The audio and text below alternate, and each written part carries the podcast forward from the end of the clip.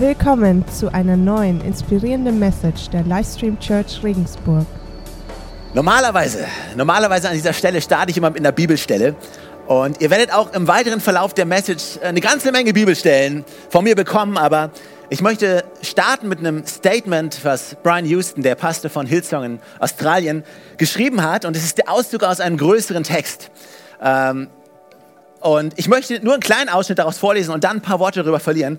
Und ich möchte dich ermutigen, dort in deinem Leben, wo du gerade stehst, dass du darauf hörst, was hat Gott dir zu sagen in deinem, in diesem Gottesdienst, weil wenn wir zusammenkommen, wenn wir Gottes Wort lesen, wenn wir uns in seinem Wort bewegen, das sind nicht nur irgendwelche Theorien, die nichts mit dir und mit deinem Leben zu tun haben, sondern das ist etwas, was ganz praktisch Einfluss auf unser Leben hat. Und ich glaube, Gottes Wort ist voller Weisheit, es ist voller Leben, es ist anwendbar auch in unserem Leben, jeden Tag und in unserem Leben.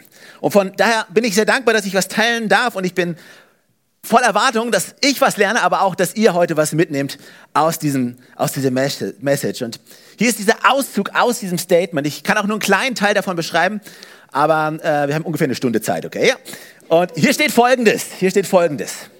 Ich sehe eine Kirche, die Gott liebt, die Menschen und das Leben liebt.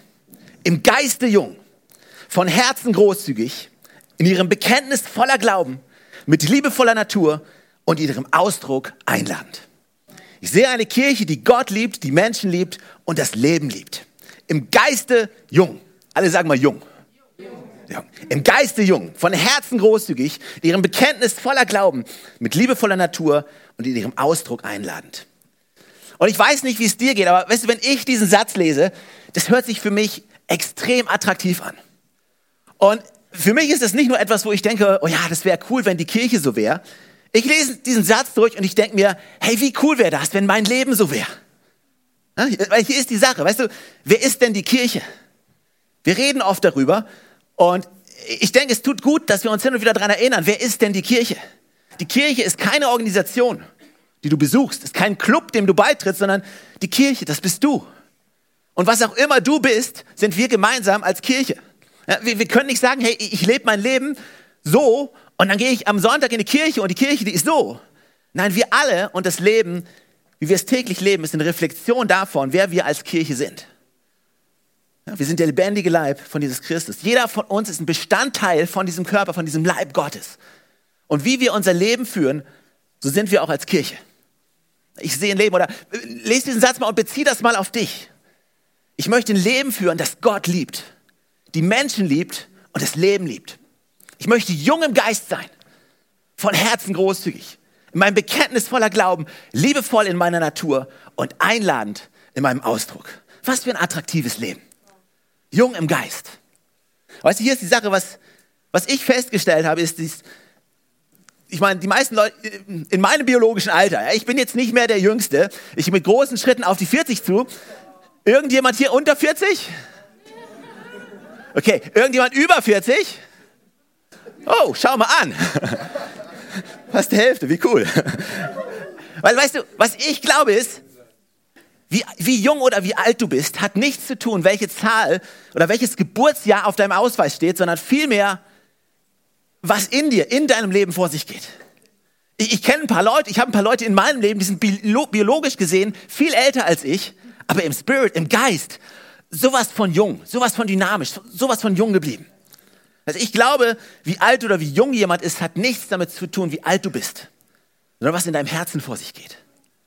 Und wir haben die Vision, also ich habe die Vision, dass ich immer jung bleibe, ein junges Leben führe und dass wir als Kirche eine junge Kirche sind. Keine Jugendkirche. Ja? Gerade eben war der beste Beweis. Ja? Die Hälfte ist über 40. Wir wollen, wir wollen keine Jugendkirche sein für Jugendliche, sondern wir wollen eine junge Kirche sein, für die, die glauben, dass, dass, dass wir einen Gott haben, der Leben hat, der Überfluss hat, der Zukunft hat, der Hoffnung hat. Wir wollen jung im Geist sein. Und ich glaube, dass unsere Welt auf der Suche nach Jugend ist. Überall, wo du hingehst, du kannst die, die besten Cremes kaufen, die besten Dinge tun, um jung zu bleiben. Unsere Welt ist eingenommen von Jugend und was es bedeutet, jung zu bleiben. Aber ich glaube, jung zu bleiben hat nichts damit zu tun, was du äußerlich tust. Ja, welche Creme du auf dein Gesicht packst oder welche OP du vornimmst oder was auch immer. Ich glaube, Jugend hat vielmehr etwas damit zu tun, wie du umgehst mit dem, was in dir passiert, was in dir vor sich geht. Unser Geist ist ein ewiger Geist. Er ist dazu berufen, in Ewigkeit zu leben. Im Buch Prediger im Alten Testament, da steht, dass Gott die Ewigkeit in die Herzen der Menschen gelegt hat. Das heißt, unser Geist reflektiert seine Ewigkeit und seine Ewigkeit, die, die hat keinen Anfang und kein Ende. Ich weiß nicht, wenn du Ewigkeit beschreiben solltest oder wenn ich an Ewigkeit denke, dann denke ich nicht irgendwie an einen alten Greis, sondern ich denke an einen jungen, dynamischen Gott, der in Ewigkeit lebt und unser Geist ist, der in uns lebt, ist dazu berufen, jung und dynamisch zu sein und jung und dynamisch zu bleiben, solange wir unser Leben führen. Und ich möchte heute Morgen ganz, ganz, ganz, ganz, ganz praktisch im Sinne von ein junger Geist, ich will dir sieben Dinge geben, die dich alt machen und sieben Dinge, die dich jung halten. Sieben Dinge, die dich alt machen und sieben Dinge, die dich jung halten. Deswegen hast du einen Block auf deinem Stuhl, weil ich gebe dir jetzt 14 Punkte.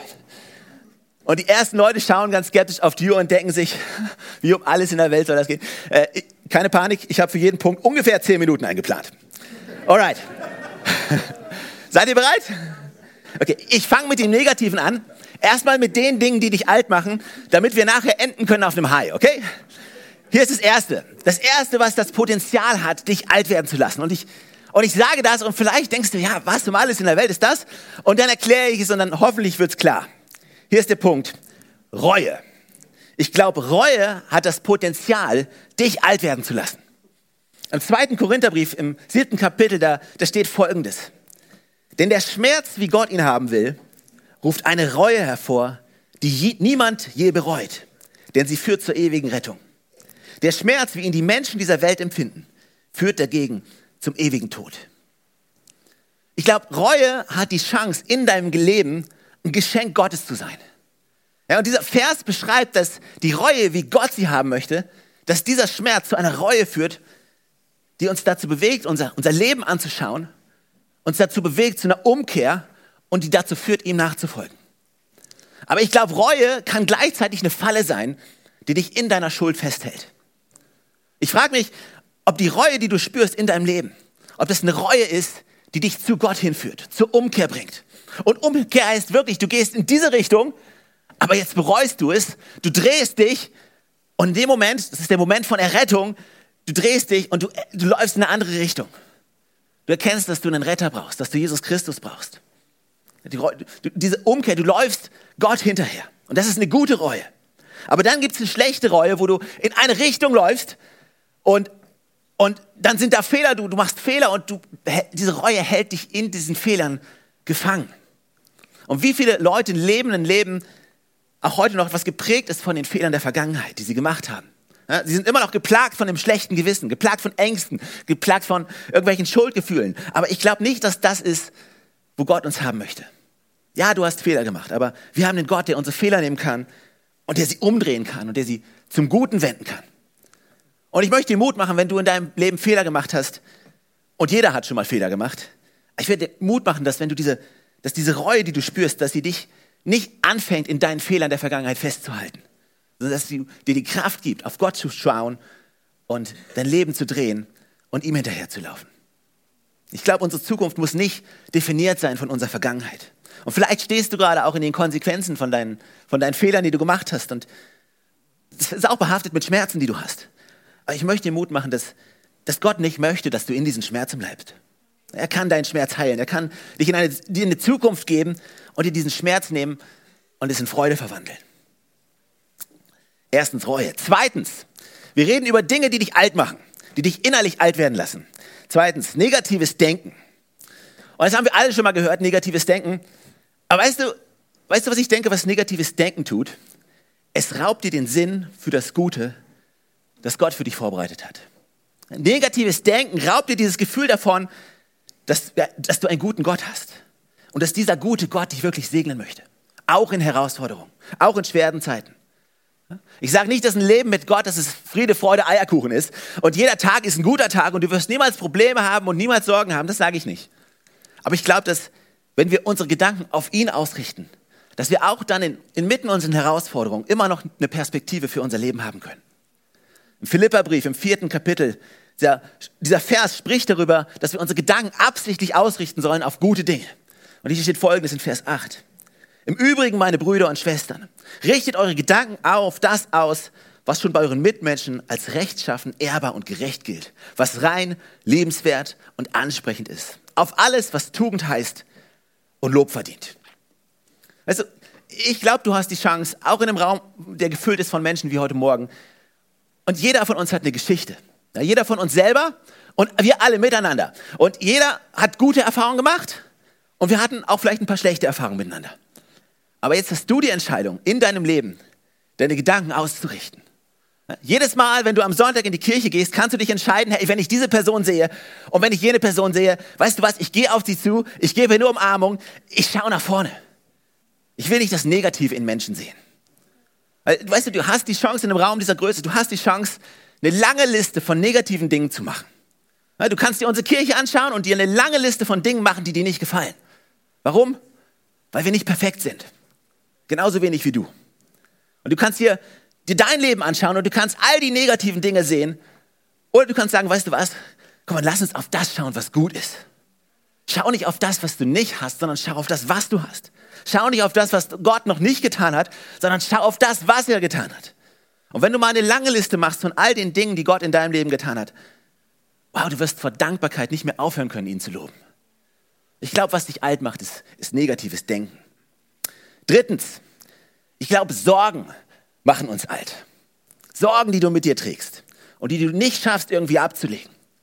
Es ist wie eine Last, die du trägst und die dich erdrückt.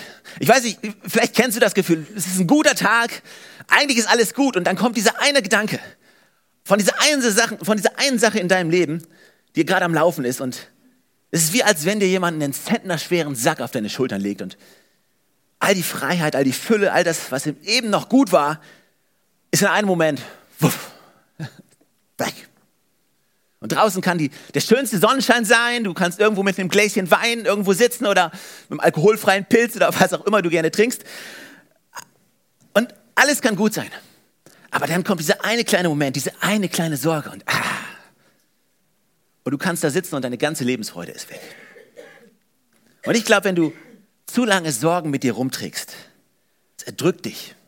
Und in dieser Last zu laufen macht müde. Und ich glaube, es macht euch uns innerlich alt. Die Bibel sagt dazu Folgendes im ersten Petrusbrief.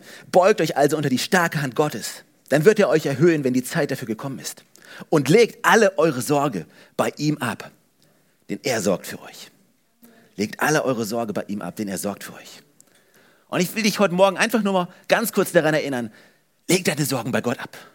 Gott trägt sie, Gott kennt dich, Gott ist größer als deine Herausforderung. Du bist nicht dazu berufen, das alles alleine zu tragen, sondern zu Jesus zu kommen und deine Sorgen bei ihm abzugeben.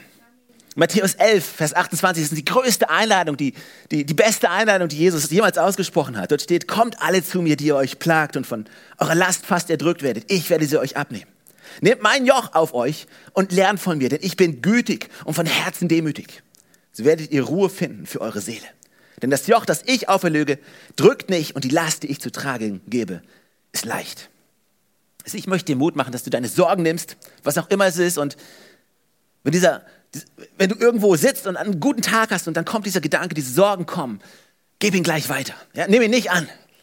Es ist wie wenn du, wie wenn du Sport machst. Ich weiß nicht, damals in der Schule, wir hatten so bescheuerte Aufwärmübungen mit Medizinbällen. Also wer kennt noch Medizinbälle? Okay. Furchtbar. Ich weiß nicht, wer sie erfunden hat, aber ich glaube, im Himmel gibt es keine Medizinbälle. Und dieses, dieses Spiel, was wir hatten, war, war so, du hast diesen Medizinball immer rumgereicht und du hast diesen Ball bekommen und du willst, wolltest ihn so schnell wie möglich weitergeben. Du wolltest ihn loswerden, weil der so schwer war. Und er war so unangenehm zu tragen. Und ich glaube, genauso solltest du es mit deinen Sorgen machen. Ja? Sobald sie dir jemand in die Hand legt, gib sie schnell weiter. Ja? Und nicht an andere Menschen, gib sie zu Jesus, weil er kann sie tragen. Trage nicht die Last, die du nicht tragen kannst, denn es macht dich alt. Sorgen. Viertens, wir reden über Dinge, die uns alt werden lassen in unserem Geiste. Fehlende Vergebung. Fehlende Vergebung. Das mag vielleicht ein Punkt sein, über den hast du schon mal die ein oder andere Predigt gehört, aber die Realität ist, wir alle haben damit zu kämpfen. Und wir alle haben gewisse Dinge in unserem Leben, wo, wo uns Dinge passiert sind, die uns nicht gefallen haben, wo uns Unrecht angetan wurde. Ja, sei es objektiv oder vielleicht auch nur subjektiv. Aber weißt du, was ich festgestellt habe? Auch wenn es nur, nur subjektiv ist. Wenn du das Gefühl hast, dir wurde Unrecht angetan. Und auch wenn es im objektiven Sinne gar nicht so ist, du fühlst dich subjektiv doch so. Und es macht etwas in dir. Und ich, ich glaube, wir sollten groß genug sein, schnell genug zu vergeben. Im Epheserbrief im vierten Kapitel, da steht, wenn ihr zornig seid, dann versündigt euch nicht. Legt euren Zorn ab, bevor die Sonne untergeht. Gebt dem Teufel keinen Raum in eurem Leben. Also ich glaube, wenn du an, wenn du an Unvergebenheit festhältst, wenn du bestimmte Menschen in deinem Leben hast, wo du einfach nicht vergeben kannst, das bringt so eine große Unzufriedenheit. Wenn du einen ständigen Zorn gegen jemanden hegst, das führt zu einer Bitterkeit, zu einer Wurzel in deinem Herzen, die, die in deiner Seele, in deinem Geist und in dir sich ausbreitet. Und weißt du, jemanden zu vergeben ist, ist etwas, was bei dir selber am meisten freisetzt. Weil wenn, jemand dir etwas antut und du ihm nicht vergibst, hey, dann tust du dir selber keinen Gefallen. Weil die andere Person, die ist in ihrem Leben ist, die schon viel weiter. Vielleicht weiß sie gar nicht mal, dass sie dich verletzt hat. Und sie lebt ihr Leben. Und damit, weißt du, in dem Moment, wo du an einer Kränkung festhältst, damit strafst du ja nicht die andere Person, sondern du strafst dich selber. Aber der Moment, wo du dich entscheidest, loszulassen, legt euren Zorn ab, bevor die Sonne untergeht. Magdalena und ich, als wir frisch verheiratet waren und, und manchmal auch jetzt immer noch, wir haben manchmal lange Nächte, aus mehreren Gründen. Aber ein Rat, den wir vor unserer Hochzeit bekamen, war, hey, geht nicht schlafen, ohne dass irgendwelche Differenzen zwischen euch ausgeräumt sind. Oder wenigstens an einem Punkt angelangt sind, wo ihr euch gegenseitig wieder zuwenden könnt. Und ich will dir Mut machen in deinen Ehen, in deinen Freundschaften. Geh, geh nicht ins Bett, sondern schau, dass du dich irgendwie vereinigen kannst. Schau, dass du irgendwie vergeben kannst, damit du arbeiten kannst an deiner Zukunft, damit du jung bleiben kannst. In Jesu Namen. Fünftens, Schuldzuweisung. Was macht dich alt? Schuldzuweisung. Ich weiß nicht, ob du die Menschen kennst, die bei denen in ihrem Leben laufen Dinge schlecht, aber sie selber sind nie schuld.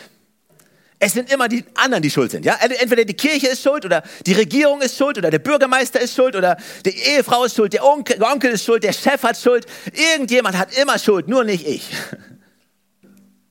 Und weißt du, das Resultat ist, in meinem Leben, alles, was du siehst, ist das, was andere Menschen mir angetan haben. Und ich glaube, weißt du, wenn du so lebst, ist es extrem deprimierend. Weil du hast das Gefühl, dass alles, was du bist, ist, du bist ein Opfer. Und was du siehst in meinem Leben ist das Resultat von dem, was andere Menschen mir angetan haben. Aber ich glaube nicht, dass Gott möchte, dass wir ein Leben als Opfer leben. Gott hat den Sieg für uns errungen und wir haben den Sieg in Jesus Christus. Und er, er möchte, dass wir ein siegreiches Leben führen. Das heißt, übernimm Verantwortung und versuch nicht, anderen die Schuld zu geben für das, was, was dich betrifft, weil das, das macht dich zynisch. Du wirst zynisch. Es ist so einfach, auf das zu schauen, was, was andere Leute falsch gemacht haben, auf das, was andere Menschen anders hätten machen können. Matthäus 7 sagt Jesus, wie kommt es, dass du den Splitter im Auge deines Bruders siehst, aber den Balken in deinem eigenen Auge bemerkst du nicht? Wie kannst du zu deinem Bruder sagen, hey, halt still, ich will den Splitter aus deinem Auge ziehen und dabei sitzt ein Balken in deinem eigenen Auge? Du Heuchler! Liebst du nicht die Bibel? Wie ermutigen sie es manchmal? Bin am Sonntag in den Gottesdienst gekommen und der Pastor hat mich Heuchler genannt. Du Heuchler, zieh zuerst den Balken aus deinem eigenen Auge. Dann wirst du klar sehen und kannst dann den Splitter aus den Augen deines Bruders ziehen. Galater 6, vielmehr soll jeder sein eigenes Tun überprüfen. Dann kann er sich mit dem rühmen, was er selbst tut und muss nicht, nicht mit anderen vergleichen. Jeder hat nämlich seine ganz persönliche Last zu tragen. Also ich glaube, wenn du dein Leben damit verbringst, anderen die Schuld zu geben, dann wirst du alt Du wirst innerlich verkümmert und du wirst zynisch. Sechstens, Stolz. Ich glaube, Stolz macht uns alt. Und wir alle kennen diesen Vers Sprüche 16. Vor dem Verderben kommt der Stolz und Hochmut kommt vor dem Fall. Aber ich, ich glaube, weißt du, was weißt du, was uns am meisten altern lässt? Bei Stolz ist, ist die Einsamkeit, die Stolz mit sich bringt. Stolze Menschen sind einsame Menschen. Weil keiner hat Lust, mit stolzen Menschen Zeit zu verbringen. Demütige Menschen, die andere höher sehen als sich selber, sind Menschen, mit denen man gerne Zeit verbringt. Weil Einsamkeit macht alt. Und siebtens, fehlende Vision.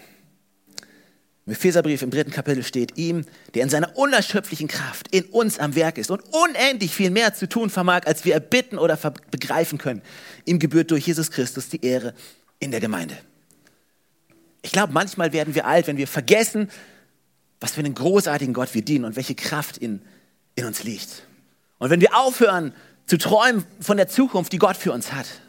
Und ich will dir Mut machen. Also es gibt noch so viel mehr. Ganz egal, wie jung oder wie alt du bist oder wo auch immer du in deinem Leben stehst. Du bist noch am Atmen. Das bedeutet, Gott ist noch nicht fertig mit dir. Weil wenn Gott fertig wäre mit dir, dann wärst du nicht mehr hier.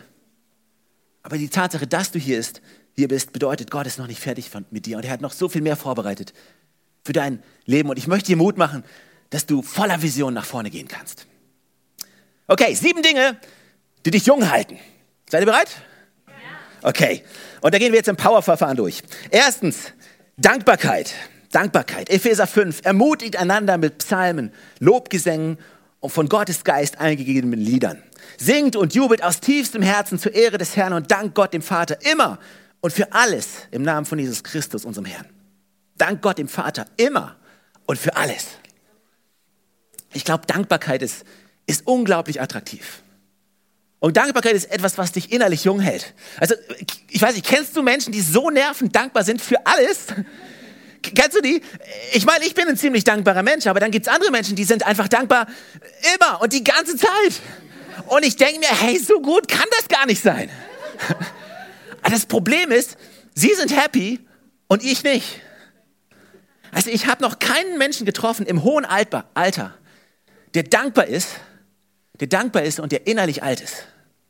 Also ich liebe es, alte Menschen zu treffen, die, die so ein dankbares Herz haben. Und das hält sie jung. Was kannst du tun, um, um dankbar zu bleiben mit dem, was Gott dir gegeben hat? Zweitens, was hält dich jung ist? Anbetung hält dich jung. Anbetung hält dich jung. Deswegen kommst du sonntags in die Kirche. Ja, vergiss deine Vichy-Creme oder deine Nivea Overnight. Komm einfach in die Kirche und du bleibst jung. Es ist günstiger. Ist günstiger. Weißt du, warum Anbetung dich jung hält? Weil du kannst nicht gleichzeitig anbeten und dir Sorgen machen. Das funktioniert nicht. Du kannst nicht wirklich aus ganzem Herzen Gott anbeten und dir gleichzeitig Sorgen machen. Das funktioniert einfach nicht. Weil in Gottes Gegenwart, wenn du eingenommen bist von seiner Größe, dann wird alles andere klein. Psalm 69 steht folgendes, loben will ich den Namen Gottes im Lied und ihn erheben mit Dank. Dank. In der englischen Übersetzung, sie, sie nennt dieses Wort magnify, vergrößern. Ich glaube, weißt du, in dem Moment, wo, wo du Gott anbetest, du, du vergrößerst damit nicht Gott, weil Gott ist schon groß. Und sogar die schönsten Lieder, die wir singen, selbst selbstgeschriebene Livestream-Songs, machen Gott nicht größer. Gott ist ziemlich groß. Es geht nicht darum, Gott größer zu machen, sondern es geht darum, dass unsere Perspektive in der Anbetung von ihm größer wird. Und unsere Herausforderungen werden im gleichen Atemzug kleiner.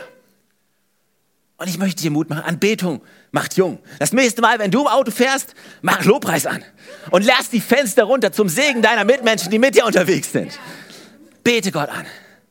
Weißt du, wenn, wenn du in seine Gegenwart kommst und eingenommen bist von ihm, dann und von seinem Geist erfüllt wirst, ist der Hammer, was dann passiert.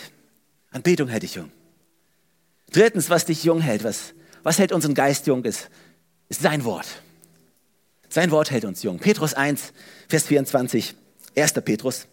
Alles menschliche Leben gleicht dem Gras und all seine Herrlichkeit ergeht es wie einer Blume auf dem Feld. Das Gras verdorrt und die Blume verwelkt. Aber das Wort des Herrn hat für immer und ewig Bestand. Und dieses Wort ist nichts anderes als die frohe Botschaft, die euch verkündigt wurde.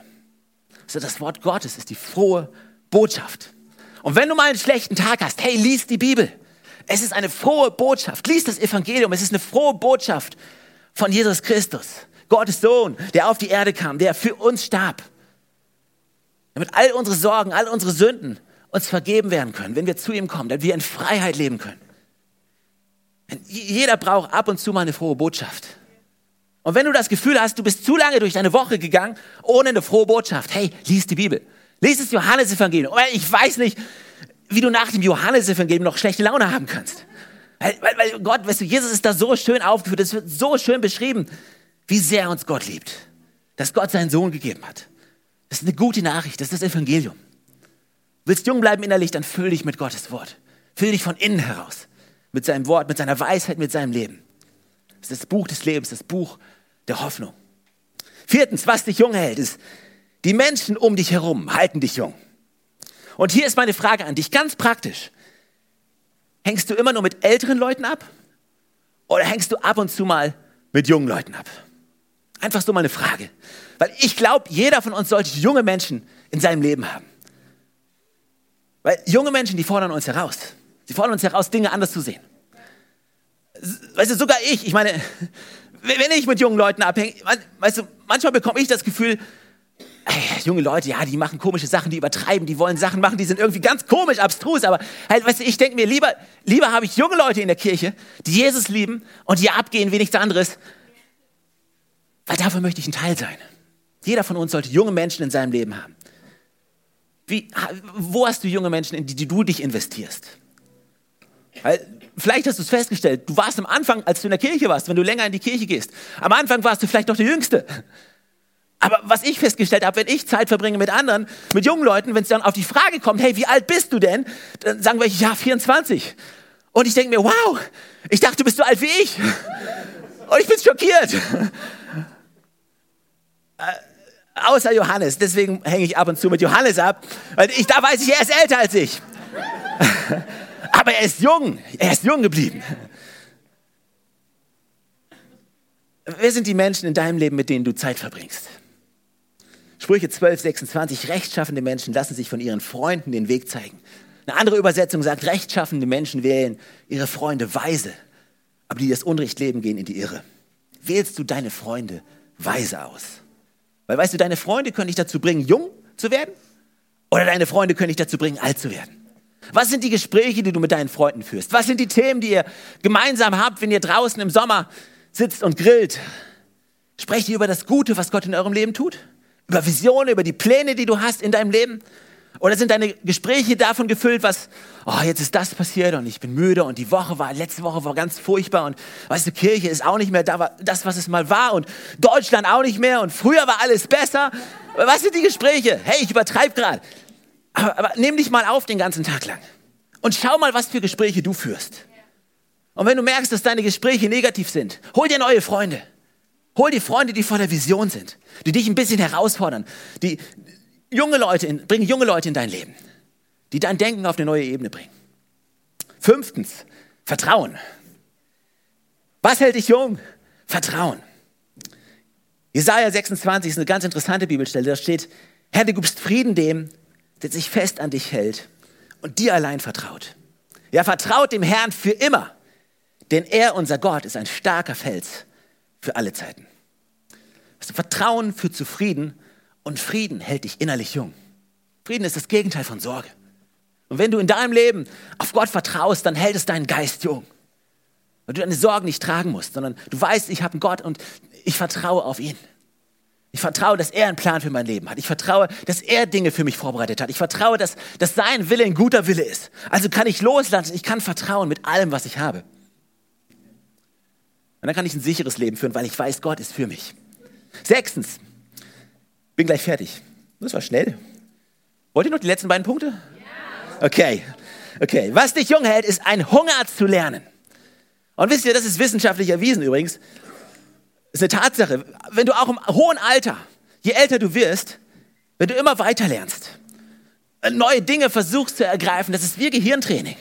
Es bilden sich neue Stränge, irgendwelche neue Verknüpfungen, Neuronen, was auch immer, wie das funktioniert.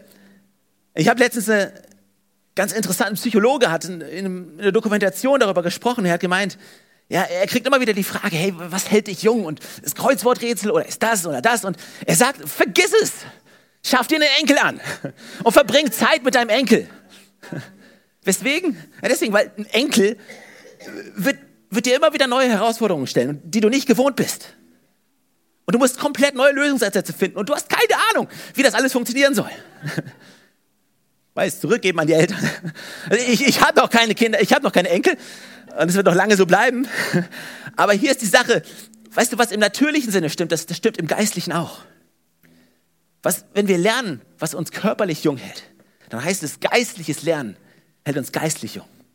Bist du noch bereit, Neues von Gott zu lernen? Liest du noch diese, diese Bibel mit, mit, mit diesem Gesichtsausdruck? Weißt du, als wir mit unseren Kindern zum ersten Mal in die Therme Erding gefahren sind, in dieses Rutschenparadies, ich weiß nicht, wenn du noch nie da warst, fahr hin. Als wir das erste Mal da waren und als unsere Kinder das zum ersten Mal gesehen haben, die standen da und haben gesagt, wow, wow, ich frage mich, ob du noch mit diesem gleichen staunenden Gesichtsausdruck ob du noch so deine Bibel liest. Nehmen wir das Wort Gottes noch und sagen, wow. Oder ist es für uns, ah ja, das steht halt in meinem Bibelleseplan und das muss ich halt lesen, also lese ich es halt. Hast du noch diesen Hunger zu lernen? Weil das hält dich jung, geistlich jung. Und siebtens, Bestimmung. Das hält dich jung. Bestimmung hält dich jung. Dass du, wenn du dieses klare Gefühl, ein Verständnis davon hast, dass du berufen bist. Johannes 15, Vers 16 steht, nicht ihr habt mich erwählt, sondern ich euch, sagt Jesus. Ich habe euch dazu bestimmt, dass ihr losgeht und Frucht bringt. Frucht, die Bestand hat. Wenn ihr dann dem Vater in meinem Namen um irgendetwas bittet, dann wird er es euch geben. Weißt du, du bist dazu berufen, um Frucht zu bringen. Du bist, Gott hat dich nicht nur dazu erwählt, errettet zu sein, sondern er hat dich auch berufen.